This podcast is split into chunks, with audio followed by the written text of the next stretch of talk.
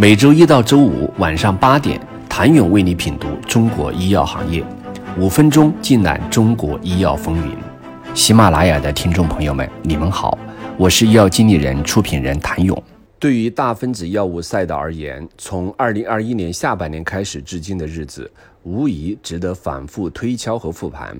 自二零一六年左右快速兴起后，大分子药物始终是医疗健康领域最有关注度也最有想象力的赛道。无论是单抗、双抗、ADC、CAR-T，还是细胞治疗、核酸药物，作为高投入、高风险。高附加值产业资本都是其发展背后必不可少的助推器。行业鲜花着锦、如火如荼时，未来才能验证估值和预期足以熨平当下的瑕疵。但在宏观经济波动、二级市场态度由热转冷时，无论是创业者还是投资人，都感受到了泡沫逐一消失后带来的压力。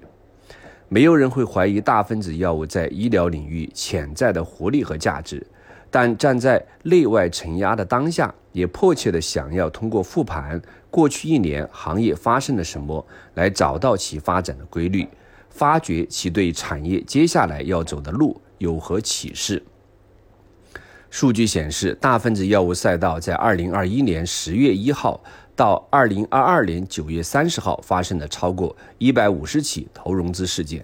二零二二年一到九月，超一百家公司拿到融资，在医疗行业低迷的大背景下，保持了较高的景气度。从靶点和适应症来看，将近一半的大分子药物创业公司在抗肿瘤药领域有布局。作为手术、放疗和化疗之后的第四代治疗手段，抗肿瘤药物已经成为制药领域最大的细分市场。神经系统自身免疫也是热门方向。近两年来，数家眼科机构密集上市效应下，眼科这一细分领域在大分子药物融资案例中同样占有一席之地。从技术平台来看，细胞治疗、基因治疗、核酸药物仍然是大分子药物赛道的三大主流。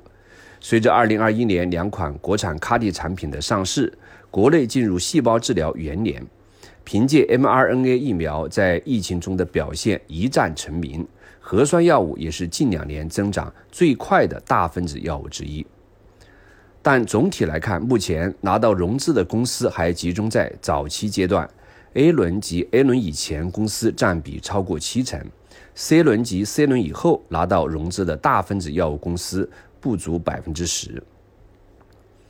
过去一年，各地纷纷出台促进生物医药领域发展的各项政策举措。仅从融资数量占比这一维度来看，长三角地区仍然遥遥领先。江苏、上海、浙江三地融资数量占全国融资数量的六成。